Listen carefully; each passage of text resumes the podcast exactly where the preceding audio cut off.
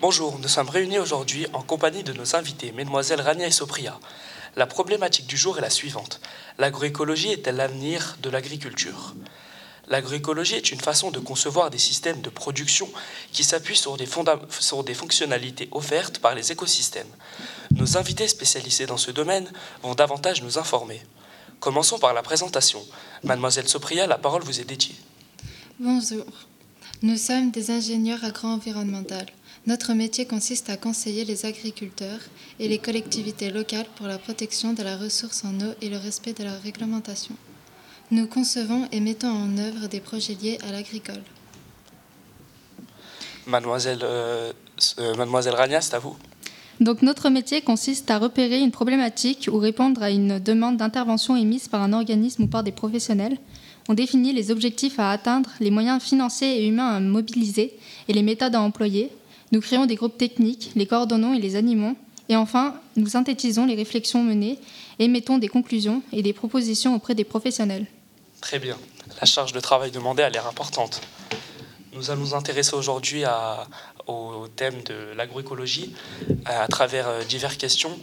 Par commencer à, la première question euh, et euh, en quoi l'agroécologie est-elle sauveuse de l'humanité? Je vais vous laisser répondre l'une d'entre vous.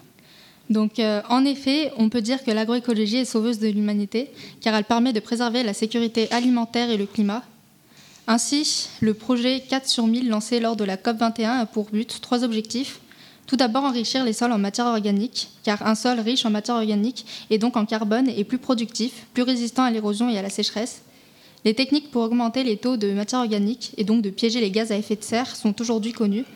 Cela passe par des techniques de conservation des sols, de rotation des cultures, de semis directs et de non-labour, mais aussi par des présences de haies et d'arbres dans nos paysages agricoles. Ensuite, développer massivement la production de légumineuses fourragères, ce sont des variétés d'espèces de plantes, pour accroître la production d'azote dans le sol qui, au final, permettra d'utiliser moins d'engrais chimiques pour, produire nos propres euh, protéines en remplaçant du soja d'importation. Elle réduira les lessivages de nitrates qui améliorera donc la qualité de nos rivières et elle limitera ainsi émission de protoxyde d'azote, qui est un puissant gaz à effet de serre, qui représente plus de 50% des GES d'origine agricole. Et enfin, couvrir les sols en, en, permanence pour valoriser la photosynthèse et produire un maximum de biomasse. La Bretagne a d'ailleurs été la première région à imposer les couvertures végétales et la couverture permanente des sols, qui, en plus de piéger les nitrates, favorise la vie microbienne du sol. Très bien. Cela a l'air très complexe. La seconde problématique euh, à laquelle nous allons nous intéresser sont les points positifs et les points négatifs. Quels sont, selon vous, les points positifs et négatifs de l'agroécologie?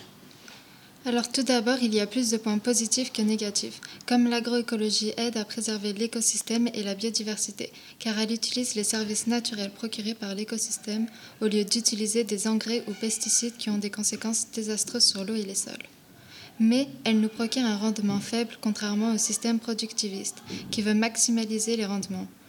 On peut, donc dire que l'agroécologie procure moins mais de meilleure qualité, sans danger pour la nature. Ah, très bien, merci beaucoup. Euh, le gouvernement et la politique s'intéressent davantage à ce sujet et nous allons nous intéresser maintenant au ministère français et en quoi euh, l'agroécologie est-elle une priorité pour le ministère français? Eh bien, le ministère de l'Agriculture a déclaré vouloir faire de la France un leader mondial de l'agroécologie. Il a aussi promis de mobiliser 3 millions d'euros en 2013. De plus, l'agroécologie permet une économie à la longue, car il réduit ses achats en ne plus consommant d'engrais ou de pesticides. Merci beaucoup.